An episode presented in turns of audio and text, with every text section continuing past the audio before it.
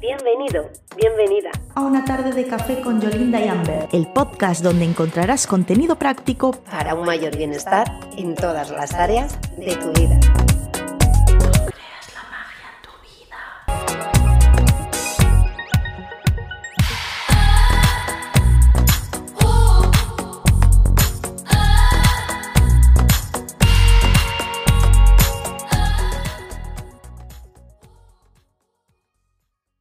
Buenas tardes. Bienvenido, Mago. Bienvenida, Maga. Una tarde más iniciamos nuestro momento café para crear magia en nuestras vidas. Y hoy tenemos un episodio muy especial con una invitada que sé que te va a encantar. Buenas tardes. Pues sí, hoy estoy súper emocionada porque tenemos una invitada que ya tenía muchas ganas desde hace tiempo que estuviera aquí en el podcast con nosotras. Ella es Luis Girón. La conocí en Inglés Forever y bueno, esa es una historia que ya contaré otro día porque también tiene mucha amiga. Es experta en Enneagrama, entre otras muchas cosas. Pero hoy de lo que vamos a hablar es de eso, del Enneagrama y los eneatipos. Así que espero que estés preparado y listo para tomar notas, yo lo estoy, porque vamos a aprender un montón. Antes de nada, Luis, muchas gracias por estar aquí con nosotras y nos encanta que las invitadas hagan una breve presentación de quiénes son. Así que cuéntanos quién es Luis Girón. Buenas tardes, muchas gracias, Diana, a Yolinda, por esta oportunidad, por estar aquí en vuestro programa.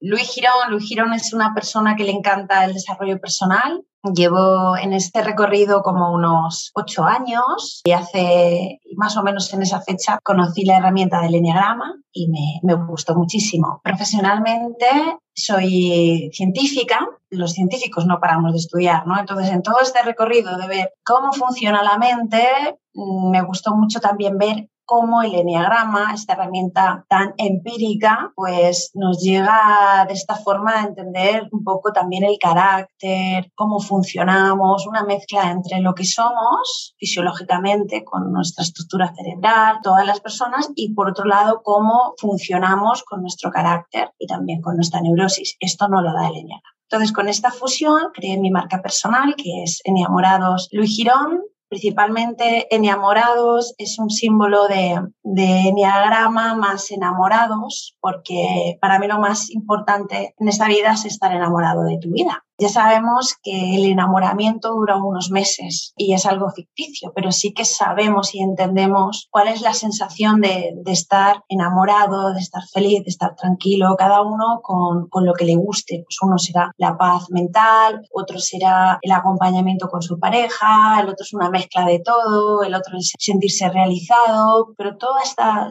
en cómo funcionamos cada uno de nosotros. Al final, el estar bien y en paz con eso, pues es, es nuestro camino nuestro camino de vida, pues es lo que nos lleva hacia la plenitud. Y ahí que, de que el término enamorados y la fusión del enneagrama saliese enamorados. Qué bonito, pues, qué bonito. Este es un poco el, el, trasfondo de todo. Y bueno, yo me dedico a, a, ayudar a las personas a conocerse con la herramienta del enneagrama, a conocer su cerebro a través un poco de la, de la neurociencia y a que se encuentre en su camino y se sienta mejor. Me encanta. Me encanta. Es una auténtica maravilla lo que haces. Ahora, después de esto, vamos a entrar en materia porque yo estoy deseando escucharte y que te escuchen. Así que, por favor, explícanos qué es el enneagrama. Bueno, el enneagrama es una herramienta, tiene dos palabras, se unen dos palabras griegas, que significa eh, nueve modelos mentales y esqueletos psicológicos, ¿vale? Enea significa nuevo y grama son líneas, nueve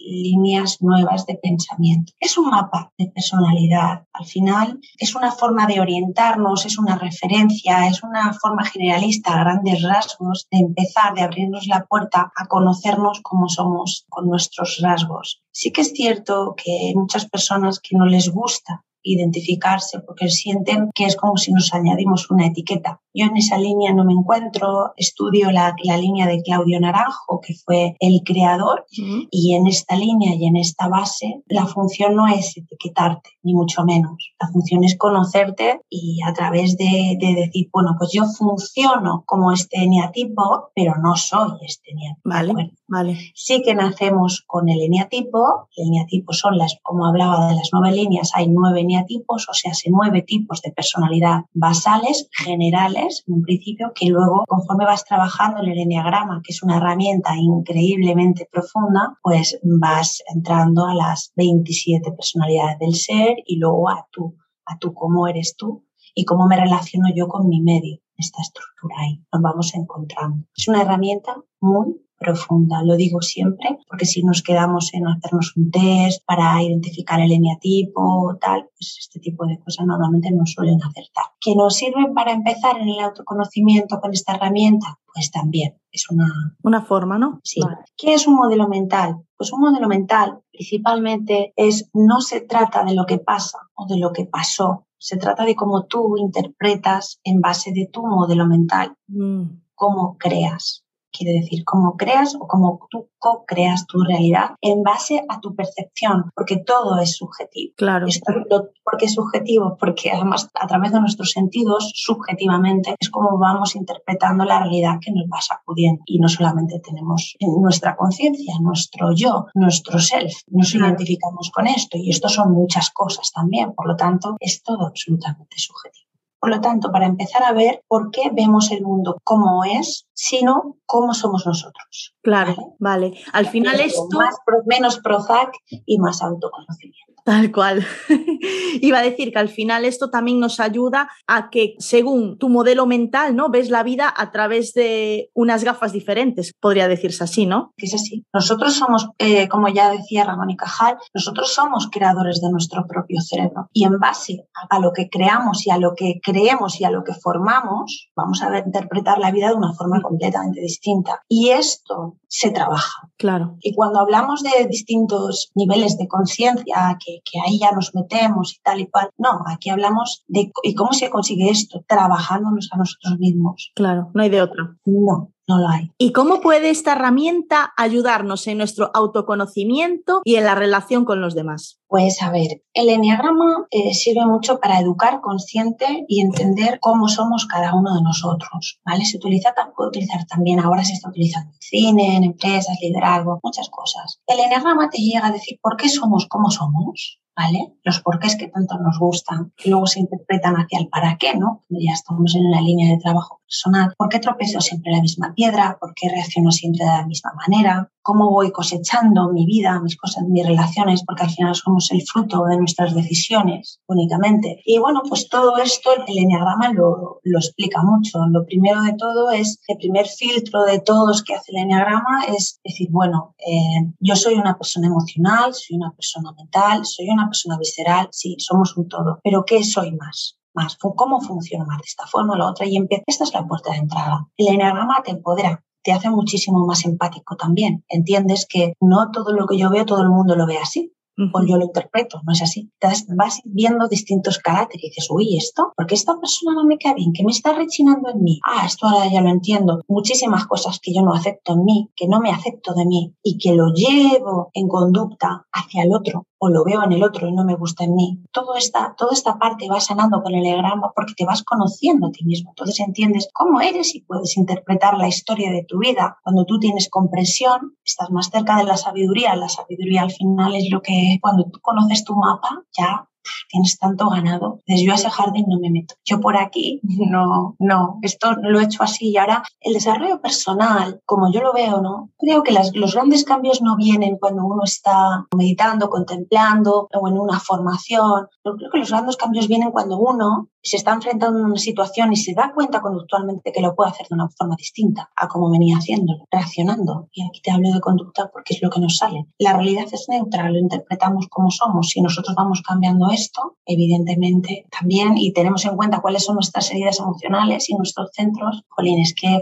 que se va de otra forma. ¿eh? vas andando de otra forma, te vas quitando pesos, vas entendiendo. Claro, pero por ahí hay que, hay que pasar. Y el enneagrama, pues te dice un millón de adjetivos o dos millones, no lo sé. Si quieres, pues toma, ¿no? En cualquiera de las formaciones de Enneagrama, que yo, por supuesto, recomiendo muchísimo, aquí pues vas a sacar de ti todo esto y más. Claro, es que te ayuda eso, a, a conocerte y a darte cuenta, y que es tan importante, de que eh, como bien has dicho, la realidad es neutra. Entonces, la misma situación, cada uno la vemos de una manera completamente Totalmente, sí, así es, totalmente Vamos diferente hasta, hasta que no somos conscientes de eso, claro, piensas que las cosas son como tú las vives. Y el de enfrente lo vive de una manera completamente tan diferente a como lo estoy viviendo yo, que parecen dos realidades paralelas. Y el tener conocimiento de, de tu eneagrama debe de ser una auténtica maravilla, porque claro, así ya te da el punto ese de conocerte para entender a los demás. Me, parece el eneagrama fascinante. Así que, por, favor, dinos un poquito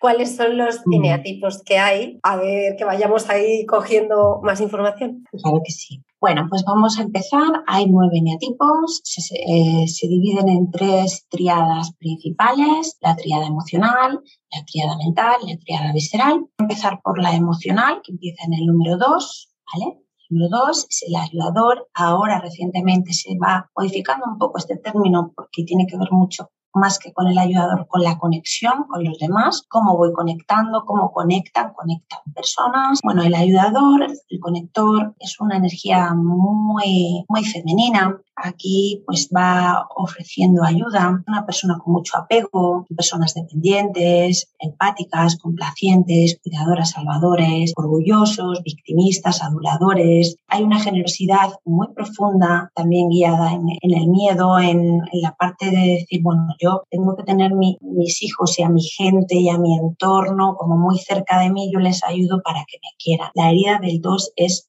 yo necesito que me quieran. Los emocionales, tanto el 2, 3, 4, dependen bastante de la gente. Son personas que tienden mucho a mirar hacia el pasado, ¿vale? Y bueno, pues eh, es importante que al conocer tu herida tú aprendas cosas como aprender a decir que no, aprender a centrarme hacia el tipo el 2 se centra hacia el tipo 4 y aquí me priorizo, aprender a priorizarme en vez del dar, el dar, el dar, el dar, pues me priorizo.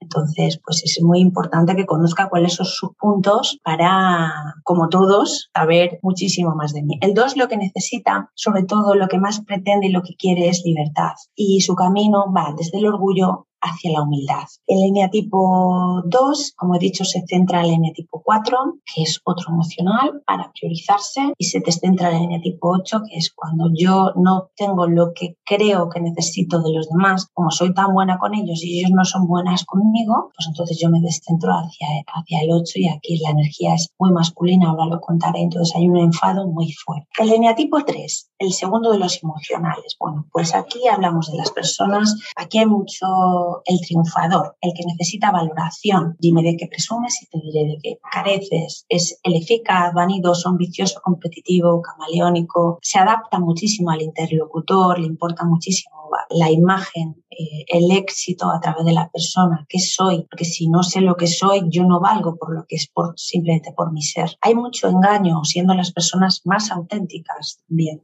dentro del enneagrama, mucha veracidad. Este es su camino, que entiendan que su éxito a través de las apariencias pues no está ahí, está en su, en su autenticidad, que es lo más valioso de todos. ¿no? Son personas con una energía muy, muy, muy activa, muy centradas en el trabajo, muy pro hacia el trabajo, sobresalen, necesitan ese aplauso también. Aquí el dolor emocional es la vergüenza. Cuando se descentran se van a la línea tipo 9, que es muchísimo más, dejan de hacer y cuando se centran se a la línea tipo 6, que aquí lo que hacen es, pues entran más en su valor, en su yo, en cuáles son mis valores para yo al entrar aquí eh, sepa que soy yo en primera persona el que pongo el rumbo de mi vida, no me voy hacia el otro. Grandes líderes hay en el línea tipo 3. El línea tipo 4, el original, profundo, yo, mime conmigo, ¿no? El que necesita atención. Su forma de vestir es diferente, es el original, el yo me siento diferente al resto, el sensible. Lo más eh, importante para el línea tipo 4 en su camino es llegar a la ecuanimidad, porque suele vibrar hacia arriba, hacia la emoción fuerte y también tener altibajos hacia la emoción en,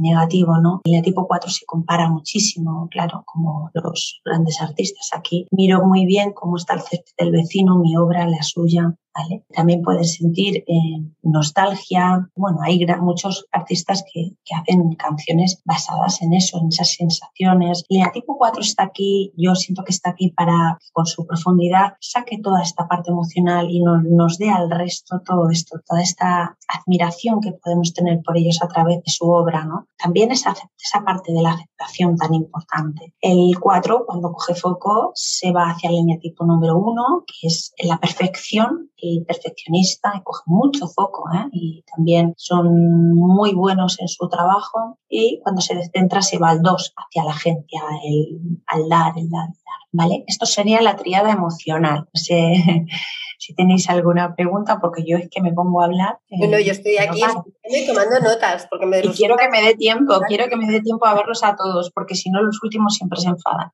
Claro. Cierto. Yo ya tomé notas también y ya me vi muy identificada, ya tomé mis apuntitos de puntos de mejora. Qué bueno, pues me alegro mucho. Entonces, ¿sigo? parece que siga? Sí, perfecto. Vale, fenomenal. Voy a entrar a la triada mental. Triada mental son personas que se dirigen más sus, en su pensamiento, como decía, los emocionales, aparte de la forma de hablar, es yo siento, es que siento que esto, ¿vale? Podemos pillar ahí. Los mentales, yo pienso, yo pienso, el filtro primario es ese pensamiento, me viene ahí, yo lo pienso, por dónde puedo tirar. Evidentemente van a tirar hacia el futuro, hacia pensamientos del futuro, para tener esto, pues su organización, ¿no? Vale, el primero de todos tenemos al eneatipo número 5, el observador, el investigador, el que teme expresar sus sentimientos. Son, aquí tenemos muchas personas, por ejemplo, en la serie de Big Bang Theory, no están en contacto con sus sentimientos. Este es el trabajo. Hay un apego patológico o desapego que tiene que ver con la avaricia de su tiempo, sus cosas. Hay una plenitud mediante el aislamiento. El eneatipo 5 y el 9 son personas que han estado muy a gusto en el confinamiento. Teórico hiperracionalista, acumula conocimiento, quiero aprender a bailar, pues me leo un libro, ¿vale? Muy observadores, analistas, ermitaños, está mucho en su cabeza. La forma de vestir, fíjate, el 4 es muy original, con colores y formas distintas, fuera de modas, y el 5, pues al contrario, es la forma de vestir suele ser bastante clásica, normaleta, su casa también, ¿no? Los espacios en, las personas también se nota mucho, entrar a una casa 4 es distinta a una casa 5 completamente, ¿vale? Los 5 puede tenerlo todo vacío, tener una colección de cositas eh, que le ha gustado, miniaturas de algo, ¿no? Porque les gusta o investigan sobre ese tema. El 5, cuando se descentra, se va al eneatipo número 7. Entonces aquí vemos que no hace nada, no, no, suele, no suele salir de fiesta y de repente, ¡boom! Como que eh, le da algo y se pone a, hacer muchas cosas. Él sabe muy bien que, que, donde está bien es en hacer las cosas una detrás de la otra. Se centra al 8 porque empieza a ser visceral y empieza a hablar con el resto, a abrirse, a comunicar todo ese conocimiento que tiene dentro, empieza a sacarlo. Y es muy guay cuando los cinco se centran y están ahí, ¿no? Porque aportan mucho El lineatipo número 6, bueno, pues el 6 es el que teme tomar decisiones, son personas que tienen mucho miedo y a la vez muchísimo valor. Este es el trabajo, como siempre digo, lo importante del lineagrama es que la luz y la sombra está. Eh, hacia donde nos dirigimos es hacia nuestra luz, este valor tan profundo que tienen los valores morales, la integridad, el grupo, son personas muy democráticas, muy de todos. Muy fieles, ¿vale? Cómo estas personas eh, pueden llegar a tener tanto miedo con este easy que tiene en la cabeza. Easy, no sé, easy, no sé, ¿vale? No confía, no llega a confiar, le cuesta confiar. Cuando ya confía vamos, confía hasta siempre. Son los niños que con las personas de autoridad las tienen como referencia, necesitan una autoridad. Los niños 6 necesitan conocer ese porqué ¿no? de las cosas. Se descentra en línea tipo 3 cuando quieren pues dárselas de algo de lo que no es, es un 6 y no puede irse hacia la vanidad. Cuando se va aquí pues se descentra mucho. Sin embargo, se centra hacia la paz mental que le da ese 9 hacia el soltar esa mente y poder equilibrarse con, la parte visceral del dejar ir, del fluir y de parar esa, esa mente usadora que ve pues, ese tanto miedo, esa, ese no contacto con, él, con el cuerpo, el sello, le pasa, le pasa factura. Bueno, en realidad a todos, porque como somos todos, cuando estamos mucho en la cabeza y olvidamos el cuerpo, se nos, nos descentramos y a la inversa. El eneatipo número 7, bueno, aquí el contemporáneo, el feliz, su trabajo principal es que como le gusta todo, aquí tenemos la bula en todos los sentidos, la bula no solo es comer, ¿no? Pues el trabajo es irse hacia la sobriedad, es decir, ser feliz con lo que tiene así tal cual. Porque los siete, como el protagonista de la vida es bella, pueden vivir aquí y son muy felices. El tema es su herida, como todos, ¿no? La herida del 7 es por qué soy tan, lo quiero todo tan aventurero, contento, todo a través del sentido del humor. La realidad también tiene miedo, tiene miedo a, a sentir el dolor, por eso me, me lleno de cosas, no puedo sentir ese vacío escapo a través de la adicción, del ruido, del aburrimiento, dispersos, me voy hacia la parte hedonista para obtener el placer inmediato, no más a largo plazo. Hay que profundizar. El trabajo del 7 siempre es profundizar, irme hacia mi sobriedad, estar a gusto con lo que tengo y no ir en búsqueda de más. Y un idealismo oportunista. Y aquí representado a la, a la triada mental. No sé qué os ha parecido si os habéis visto reflejados. Ana, ¿te has visto reflejada? Pues si te soy sincera, con el 7 no. Ah, pues muy bien. No, con el 7 no, no mucho. No mucho. Es verdad que estamos, no estamos profundizando absolutamente nada, ¿eh? estamos dando unas pinceladas, pinceladitas, pero bueno, está, está bien. Sí. Todos los eneatipos, es, todos los, no hay ningún eneatipo mejor que otro. Claro. Sí, pero a- hasta ahora, quizá, fíjate, me he sentido un poco 5. es curioso, pero yo me he sentido un poco de lo que llevas hasta ahora. Fue el que más te resonó, ¿no? El que más me resonó es el 5, sí. Además, yo soy de las que se ha sentido muy bien en pandemia estando en casa. Yo también, ¿eh? Tengo que decirlo. aunque, aunque no soy cinco, pero me, yo estuve muy a gusto. No, no, no, es que sabes qué pasa, que nos ha hecho parar y hacernos parar muy bueno. Sí. Entonces, de los que llevas hasta ahora, me quedan los tres últimos que creo que me voy a sentir muy identificada, lo estoy presintiendo. Ajá. En los viscerales. Sí, pero, pero yo hasta ahora, con quien más me he identificado es con el 5. Bueno, pues yo, Ana, 5 no te veo. Tu energía 5 no la veo, ¿eh? No la veo. No, no, no la veo. Pero bueno, oye, puede ser. Esto es, esto, el, reconocimiento del eneatipo pers- es personal. Está Claro. bien. Luego ya el trabajo de acompañamiento con el eneatipo es otra cosa. Yo con Pero el 7 reconocernos a nosotros es fundamental. Yo lo- eh, con el 7 me siento identificada en lo de la gula de, de- de todo, eso sí. eso sí, yo soy muy, eh, muy excesiva. En la, alegría también de vivir, los también están aquí. Sí, pero fíjate, yo con lo de investigar, el, lo- con lo del 5 era como, uy, Mm, pero voy a esperarme a terminar los últimos tres. Para el veredicto final, ¿no? Vale, bueno, pues voy, voy, voy a ellos. Primero de los viscerales es el eneatipo número 8. Aquí tenemos a la verdad, la lujuria, el exceso, la inocencia, la intimidación, cómo las personas con esta energía de intimidación más fuerte, es una energía más masculina dentro del, del eneagrama, pues llegan en su dentro son ositos de peluche, son los más inocentes de todos. Aquí el libro de Caballero de la Armadura Oxidada relata este eneatipo muy bien, ¿no? Cómo nacen con su verdad y con este temperamento hacia afuera, esa visceralidad, y poco a poco dicen, uy, sienten como que el mundo es un lugar en el que uno tiene que ser fuerte, en el que es injusto, en el que tengo que hacerme corazas para que no me hagan daño, ¿no? Viven a la defensiva, son personas bastante reactivas, cosechando lucha, el juego de poder, es el jefe, el protector, el justiciero, negativo, controlador, ¿vale?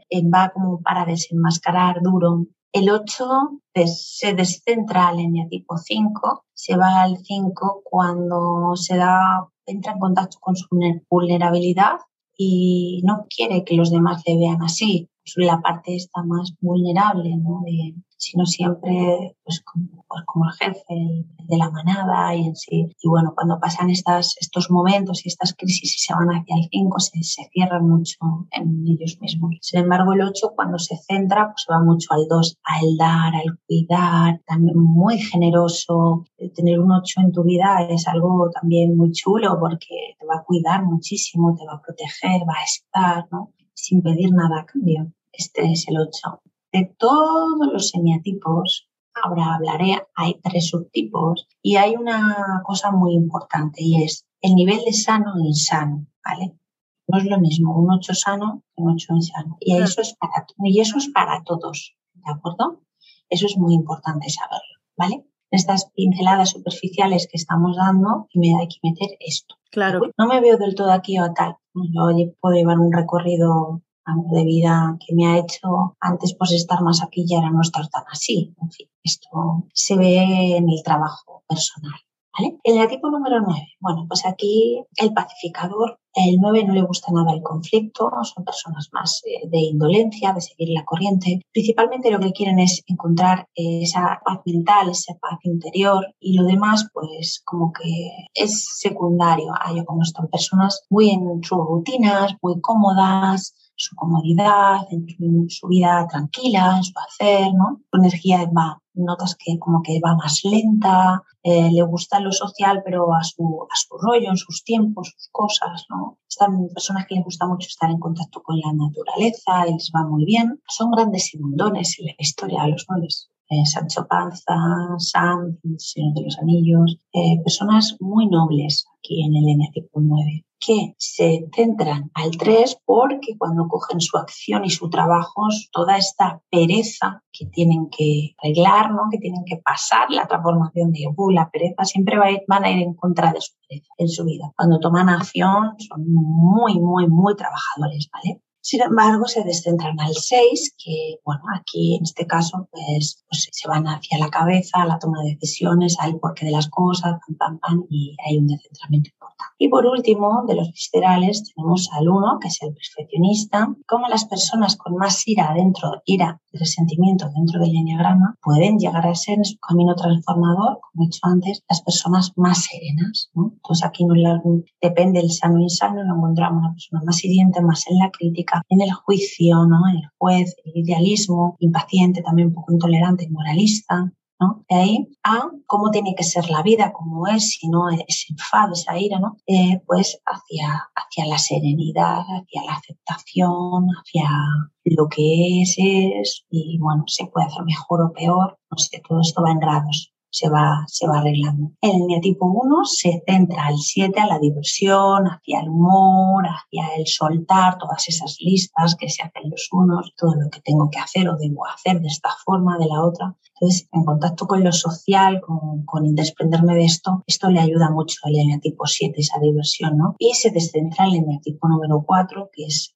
emocional, como he dicho antes, y aquí, bueno, pues entra en contacto con sus emociones y la verdad que aquí el, el 1 descentrado al 4 lo pasa bastante mal, porque entiende muchas de preguntas como si todo lo que hacen con tantísimo esfuerzo para ellos y esa perfección vale la pena. Entonces, pues bueno, pues ahí ese es su trabajo, cada uno con lo que tiene con el de todos. Ese es el trabajo del eneatipo. Pues esto sería los nueve eneatipos que a la vez hay tres subtipos de cada eneatipo.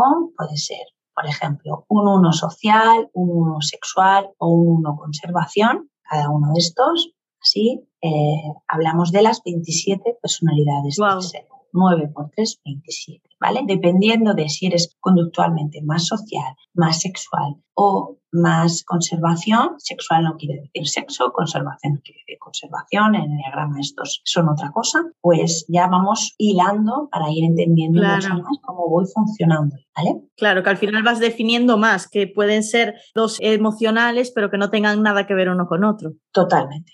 Vale, qué interesante. Yo he de decir que me he sentido bastante identificada con el 8, ¿eh? que conste en acta, que he dicho, luego cuando termine lo voy a decir. Pues muy bien. Muy bien, Ana, muy bien. Sí, sí. El 8 me ha dado, me ha dado. sí. Muy bien. luego. Bueno, los 8, yo les tengo mucho cariño a los 8. Pues qué bueno, porque al final estamos como un poco hiladas, ¿no? Tú y yo, porque si tú eres 8 y yo 2, tenemos ahí el, ¿no? Así, claro, eh, esto luego es lo que entendemos en las relaciones, es decir, uy, si yo soy así con esta persona, aquí en este caso hay un complemento brutal una energía femenina en el 2 muy, muy chula, muy bonita, que le gusta tanto al 8, que el 8 tanto intenta proteger y que al 2 le encanta sentirse protegida.